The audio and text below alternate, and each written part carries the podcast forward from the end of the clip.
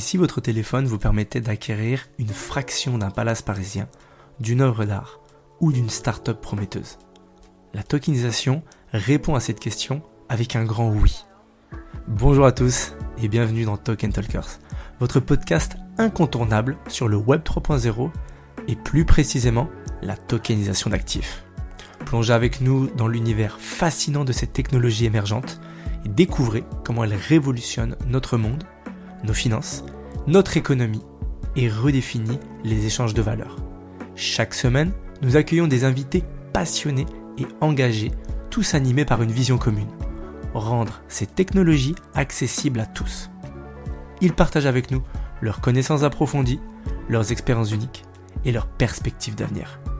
Que vous soyez un professionnel aguerri, un investisseur avisé ou simplement curieux d'explorer cette révolution technologique, Token Talkers est votre guide privilégié dans l'univers complexe mais absolument captivant de la tokenisation et des actifs numériques. Installez-vous confortablement et préparez-vous à être inspiré.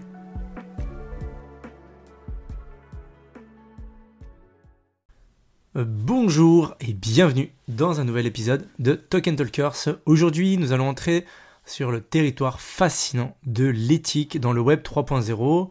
Alors l'idée, euh, c'est pas de se limiter à des règles et des normes. Évidemment, l'éthique dans ce monde numérique, c'est donc un moteur bah, puissant qui va façonner tout ce qui est interaction, innovation et vraiment l'architecture même des technologies vraiment émergentes. Donc euh, accrochez-vous parce que ça va être un épisode intense. On va explorer ensemble comment le Web 3 redéfinit bah, tout ce qui est notion d'éthique, de responsabilité dans un monde qui, vous le savez, est de plus en plus connecté. Donc ce qu'il faut savoir, c'est que dans le Web 3.0, l'éthique, c'est pas forcément une question de bien et de mal, c'est plutôt euh, une boussole qui va guider le développement, l'utilisation des technologies révolutionnaires comme la blockchain, comme les crypto-monnaies et la finance décentralisée, pardon, la DeFi.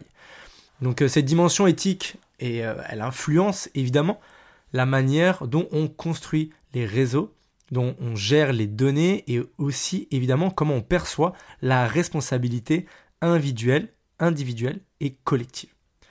Mais pensez-y juste un petit instant. En fait, dans un monde où chaque transaction, chaque interaction, elle est enregistrée sur la blockchain de façon complètement immuable, bah, les questions de confiance, de transparence et de responsabilité, elles vont prendre une importance qui est capitale. La technologie de la blockchain, de par bah, sa nature, qui justement bah, est comme elle est, c'est-à-dire immuable, transparente et aussi confiante, bah, elle nous invite à repenser un peu nos approches traditionnelles de tout ce qui est confidentialité, sécurité et évidemment aussi la gouvernance. Et elle nous pousse en fait à nous poser cette question, c'est comment est-ce qu'on peut construire un monde numérique qui n'est pas seulement efficace, mais qui est aussi juste et équitable? Parce que l'éthique, elle est inséparable de la technologie. Chaque code que l'on écrit, chaque plateforme que l'on développe, chaque application qu'on utilise, c'est une empreinte de considération éthique. Et ces choix éthiques, ils façonnent, notre expérience numérique. Et ils déterminent la confiance des utilisateurs, évidemment. Et au final, c'est ce qui va définir le succès et la durabilité des innovations dans le Web 3.0. Parce que si on se penche un petit peu plus sur le concept clé, celui qui est au cœur de cette révolution, bah, c'est évidemment la responsabilité décentralisée. Contrairement au système centralisé où la responsabilité et le contrôle sont souvent euh, concentrés au sommet, avec un peu ces responsabilités euh, top-down, du haut vers le bas, dans un réseau décentralisé, bah, tous ces aimants-là, en fait, ils sont répartis parmi tous les participants. Et ça signifie quoi? Ça signifie qu'au lieu d'avoir un seul point de contrôle ou de, faille qu'on peut avoir, bah, la responsabilité, elle est partagée par la communauté. Donc si on imagine un réseau euh, décentralisé, c'est comme une toile d'araignée. Dans une structure euh, centralisée, il y a tout qui repose au centre. Et si quelque chose arrive au centre, toute la toile est affectée. En revanche, dans un réseau qui est décentralisé, chaque nœud de la toile, bah, il partage la charge. Et s'il y a un nœud qui tombe en panne, les autres, ils vont continuer de fonctionner. Donc ces répartitions du pouvoir et de la responsabilité, évidemment, ça crée un système qui est beaucoup plus robuste et beaucoup plus résilient.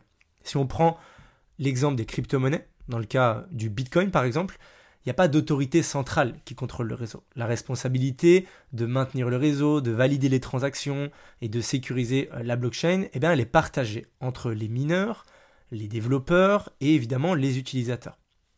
Et chaque partie, en fait, elle a un rôle à jouer. C'est ce que c'est la collaboration, en fait, c'est la collaboration des gens qui maintient la robustesse et la fiabilité de Bitcoin. il y a un autre exemple aussi, euh, on en a parlé dans l'épisode d'avant, c'est tout ce qui est les DAO. Euh, les organisations autonomes qui sont décentralisées, et eh bien en fait, ces DAO, elles fonctionnent sans hiérarchie traditionnelle, elles sont gérées par des règles programmées sur la blockchain, les smart contracts, elles ont les, toutes les décisions, elles sont prises par des votes, chaque membre a une voix, et la responsabilité des décisions prises est donc partagée entre tous les membres. Et ça, c'est particulièrement visible euh, dans des cas euh, comme celui en tout cas des DAO où les communautés, elles ont dû ben, s'unir euh, pour répondre à des défis majeurs comme des failles de sécurité et des décisions de gouvernance. Donc ce qu'on voit avec la responsabilité décentralisée, c'est un changement fondamental dans la façon dont on aborde la gestion et la prise de décision. Et ça représente un mouvement qui va évidemment avancer vers plus de transparence, de collaboration et de résilience. Mais évidemment, ça vient aussi avec son lot de défis, et c'est complètement normal. Comment est-ce qu'on va pouvoir assurer la coordination efficace entre tous les acteurs du réseau? Comment est-ce qu'on va pouvoir gérer les désaccords? Comment est-ce qu'on gère les conflits d'intérêts? Et surtout, comment on va pouvoir maintenir l'intégrité des réseaux tout en étant ouvert et inclusif? Parce que dans le Web 3.0, la responsabilité, c'est pas une question de euh, qui fait quoi, c'est une question de comment on construit ensemble un système qui est plus grand que la somme de ses parties un système où chacun a non seulement un rôle à jouer, mais aussi une voix à entendre. Et c'est ça en fait euh, qui est vraiment révolutionnaire. Si on avance un peu plus en profondeur dans euh, tout ce qui est éthique, on, va, veut rester dans le, dans le thème du sujet d'aujourd'hui, dans le Web 3.0, et qu'on se focalise sur deux concepts qui sont pour moi essentiels, qui sont la transparence et la confiance.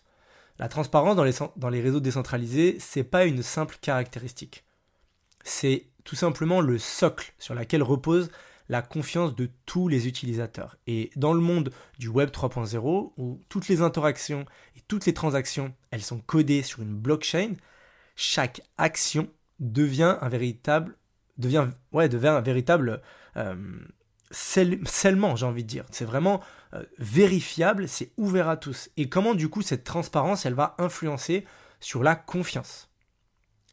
Qu'est-ce qu'on peut en tirer? On a des exemples dans le passé et on a forcément des, choses qui sont positives et négatives. Et ça me fait penser au, cas d'Ethereum. Il y a eu un incident euh, dans, la DAO en 2016 où tout simplement il y avait une DAO qui était en forme de, fonds d'investissement collectif et qui était basé sur Ethereum. Et c'était géré entièrement par des smart contracts. Le but, c'était tout simplement de démocratiser le processus d'investissement qui permettait à quiconque d'y participer. Et le problème, c'est qu'il y a un hacker ou un groupe de hackers qui a exploité une faille dans le code. Et qu'est-ce qu'ils ont fait? En fait, ils ont siphonné environ 50 millions de dollars en Ethereum. Donc c'est énorme. À la fois c'est petit par rapport à la, taille de, euh, du market cap, donc de la valeur, de toute la valeur de, de l'argent qu'il y a dans les crypto-monnaies. Mais évidemment, c'est un événement qui a quand même bah, secoué la, communauté de la crypto-monnaie et a soulevé bah, évidemment des questions cruciales sur la sécurité et la transparence. Donc même si toutes les transactions sur la blockchain elles ont été transparentes, il y a une complexité, il y a une subtilité dans les smart contracts qui n'était pas euh, pleinement en fait comprise de tous les utilisateurs. Et même avec de la transparence, bah, ça n'a pas suffi à prévenir un, abus. Et d'un autre côté, on peut regarder euh, des projets, on va dire, qui sont dans la finances décentralisées, euh, comme Uniswap. C'est une plateforme décentralisée de finances et en fait qui a intégré tout de suite, dès le début, de la transparence, non seulement dans les transactions, mais aussi dans la gouvernance. Et les utilisateurs, ils peuvent voir exactement comment les fonds sont gérés, comment les décisions sont prises, et ils peuvent évidemment participer activement à ces processus. Cette approche, qu'est-ce qu'elle a fait? Elle a contribué à bâtir une forte confiance parmi tous les utilisateurs et elle a favorisé évidemment l'adoption et la croissance de cette plateforme. Et en fait, ces exemples, qu'est-ce qu'ils nous montrent? Ils nous montrent que la transparence en soi, oui, c'est un outil puissant, mais c'est pas suffisant. Ça doit être couplé à une compréhension vraiment claire de la sécurité pour pouvoir être efficace. Parce que dans le Web 3.0, bah, la transparence, ok, c'est pas juste rendre des informations accessibles, il faut les comprendre pour exploiter ces dernières et pouvoir être sûr que tout est sécurisé. Alors, si on continue de regarder un petit peu euh, ce qui se passe dans ce monde numérique qui évidemment évolue chaque jour, et la grosse question c'est comment est-ce qu'on va pouvoir équilibrer tout ça, la transparence, la confiance, euh, la sécurité, la vie privée, etc. Bah, c'est un défi qu'on va relever ensemble, tout simplement. Euh, c'est pas une chose qui va arriver, c'est un ensemble de choses, de tests qui vont être mis à contribution et qui vont pouvoir nous donner une vie plus sereine, plus équilibré. Et l'idée, c'est justement, enfin, la question, c'est de se dire comment est-ce qu'on va pouvoir assurer, comment est-ce qu'on pouvoir faire en sorte que ce Web 3, ça reste un espace où la confiance, elle n'est pas juste possible, mais elle est vraiment, on va dire, inhérente à son fonctionnement. Et ce que j'aimerais, c'est qu'on passe à un sujet qui va toucher bah, chacun de nous dans le Web 3.0, c'est évidemment le consentement et la vie privée. Parce que dans une époque où nous, on sait que nos données personnelles, elles sont très précieuses, et la façon dont elles sont gérées actuellement, euh, je pense qu'on est tous d'accord pour dire qu'on n'est pas d'accord, euh, la manière dont elle, est gérée dans le Web 3, bah, ça suscite évidemment des discussions. Et si on considère que on doit d'abord avoir le consentement des utilisateurs, grâce à la blockchain et toutes les technologies décentralisées, les utilisateurs, ils ont en théorie un contrôle accru sur leurs données. Tout ce qui est smart contract, par exemple, ils vont permettre aux utilisateurs de donner leur consentement de manière explicite et transparente pour des transactions ou des interactions spécifiques.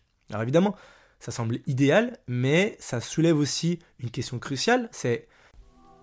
Je prends quelques secondes pour vous remercier d'être avec nous sur cet épisode. C'est d'ailleurs pour cela que nous aimerions vous offrir notre guide sur la tokenisation. Il est disponible dans le lien en description. Vous allez pouvoir apprendre encore plus sur cette révolution. Si vous voyez de la valeur dans nos conversations et notre contenu, vous pouvez également nous soutenir en laissant 5 étoiles sur votre plateforme d'écoute préférée. Merci, car grâce à vos évaluations, vous nous aidez à toucher encore plus d'auditeurs passionnés comme vous. Reprenons l'épisode. Est-ce que tous les utilisateurs y comprennent pleinement à quoi ils consentent? Et ce débat, euh, on l'a régulièrement parce qu'il devient de complexe quand on parle de vie privée. Parce que d'un côté, on a une transparence accrue dans les transactions de la blockchain qui est essentielle pour la confiance et la sécurité, mais d'un autre côté, cette transparence peut entrer en fait en conflit avec bah, tout simplement le désir de confidentialité des utilisateurs. Et cette vraie question, que vous pouvez vous poser, c'est où est-ce qu'on trace la ligne entre transparence nécessaire et protection de la vie privée Je suis curieux d'avoir votre retour. Dites-moi en commentaire où est-ce qu'on doit, la, tracer. Maintenant, euh, si on aborde euh, tout ce qui est inégalité et inclusion, le Web 3, ça a vraiment le potentiel de démocratiser l'accès aux services numériques. Et ça offre des opportunités égale à tous. Et ça, c'est indépendamment de leur emplacement, de leur statut économique, etc. C'est vraiment, ok, on va pouvoir avoir cette inclusion financière, mais la réalité, c'est, est-ce que, quelle est la hauteur de ce potentiel? C'est une, deuxième question. Si on prend l'exemple des crypto-monnaies, de la DeFi, de la finance décentralisée, même si elles offrent bah, des opportunités financières sans barrière traditionnelle, euh, comparé aux institutions financières actuelles. Et elle suppose évidemment bah, qu'il y a un niveau de connaissance technique qui aujourd'hui freine pas mal de personnes. Et un accès à la technologie qui n'est pas encore disponible pour tous. Mais du coup, ça soulève cette autre question. Le Web 3, est-ce qu'il élargit vraiment l'accès ou est-ce qu'il risque de créer de nouveaux euh, clivages, de nouvelles différences entre ceux qui sont branchés, on va dire, et ceux qui ne le sont pas? Et en tant que participants à la communauté du Web 3, nous, ce qu'on doit, c'est bah, être engagé activement dans ces débats. Et on doit chercher des moyens de garantir que ce nouvel espace numérique il est non seulement sécurisé, il est non seulement transparent, mais il est aussi privé, il est aussi équitable et il est aussi accessible. Le Web 3.0, c'est vraiment une toile vierge pour repenser nos approches en matière de consentement, en matière de vie privée, d'inégalité et d'inclusion. Donc c'est vraiment une opportunité pour construire un avenir numérique qui reflète nos valeurs et aussi nos idéaux. Donc si on aborde un sujet un peu plus présent dans nos discussions du Web 3, c'est l'impact donc environnemental des technologies blockchain et des crypto-monnaies. Parce que on est très enthousiaste à l'idée de ces technologies et ça cesse de croire, mais on ne doit pas aussi ignorer tout ce qui est préoccupation environnementale. Parce que oui, ça soulève aussi des questions. Et la blockchain, en particulier, c'est un réseau qui utilise bah, tout ce qui est mécanique de, euh, proof of work, qui est bah, très critiqué pour sa consommation énergétique élevée. Et les crypto-monnaies, comme le Bitcoin, ça nécessite une puissance de calcul qui est immense. Il n'y a pas d'autre mot, qui est gigantesque, et ce qui entraîne bah, une consommation d'énergie considérable. Et cet impact, il est environnemental, et il pose du coup une question fondamentale, c'est jusqu'où on peut justifier le coût écologique pour l'utilisation d'une technologie? C'est une vraie question. Et heureusement, évidemment, heureusement que la communauté Web3, elle n'est pas sourde, et heureusement qu'il y a des initiatives vertes qui, émergent, qui cherchent à réduire l'empreinte écologique de ces technologies. Euh, on a vu par exemple l'évolution d'Ethereum vers le Proof of Stake dans sa version 2.0, qui vise tout simplement à diminuer drastiquement sa consommation d'énergie. Et il y a d'autres projets hein, euh, qui explorent tout ce qui est utilisation d'énergie renouvelable pour alimenter les opérations de minage par exemple, ou même le développement de blockchains qui sont, on va dire, plus euh, éco-efficaces. Et maintenant, on va parler de régulation et d'autorégulation dans le Web3. Il y a d'une part, on a euh, les régulations qui sont imposées par les États, qui eux, ben, tout simplement, hein, et c'est normal, ils cherchent à encadrer l'utilisation des crypto-monnaies et des technologies de blockchain pour des raisons qui sont très simples de sécurité, de protection des consommateurs, qui est leur mission, euh, on va dire, principale, et des préoccupations environnementales. Et d'autre part, eh ben, il y a un mouvement croissant qui est de l'autorégulation communautaire, et dans cet esprit, les communautés du Web3, elles développent vraiment leurs propres normes et leurs propres protocoles pour s'autoréguler. Les communautés, elles n'attendent pas qu'il y ait des États qui viennent leur dire attention, euh, ce que vous faites, ça consomme trop, c'est pas bien, etc. Pourquoi? Parce que tous les jours, les communautés, elles sont actives et elles sont écoutées. Elles participent.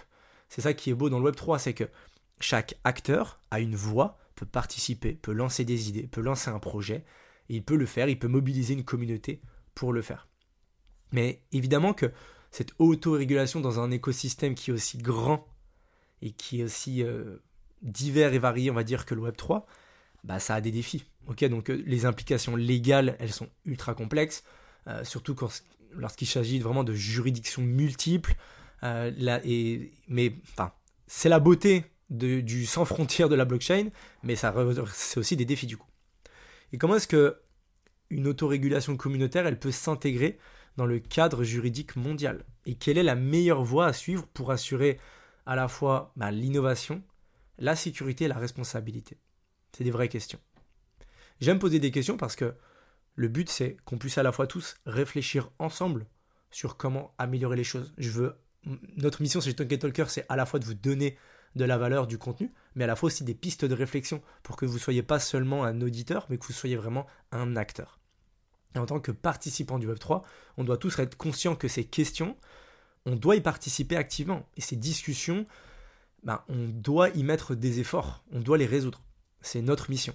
Et qu'on choisisse la voie de la régulation euh, étatique ou de l'autorégulation communautaire, notre objectif, il doit rester le même, c'est, encore une fois, créer un espace numérique qui est non seulement innovant, dynamique, mais aussi responsable pour qu'il soit tout simplement durable. Ok?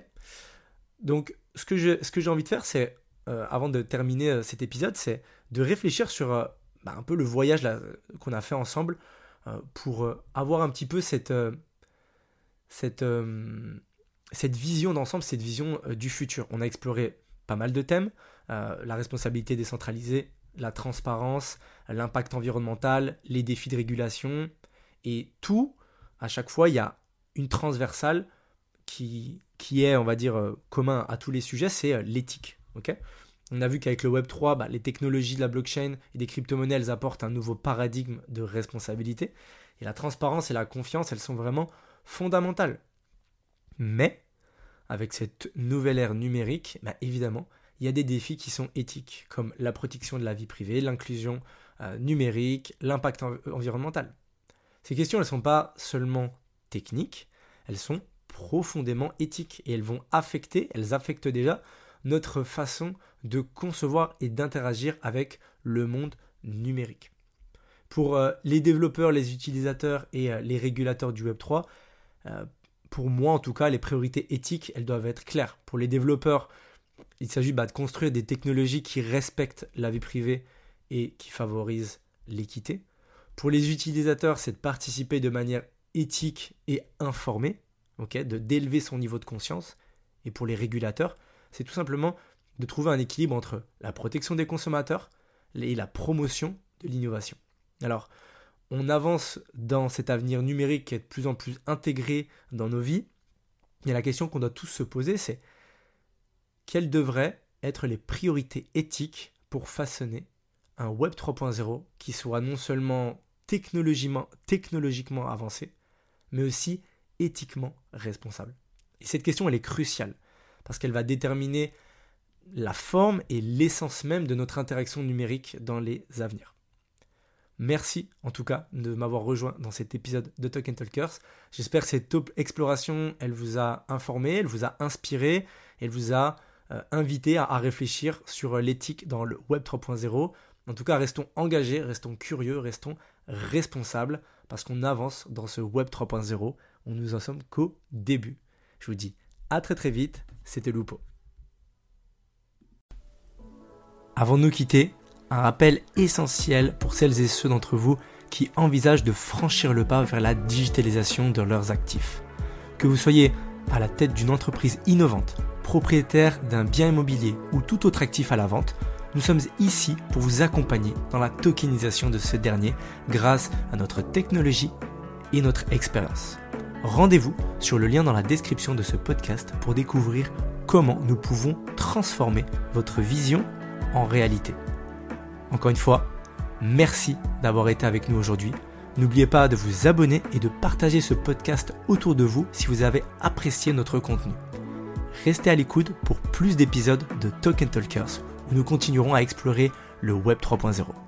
A très vite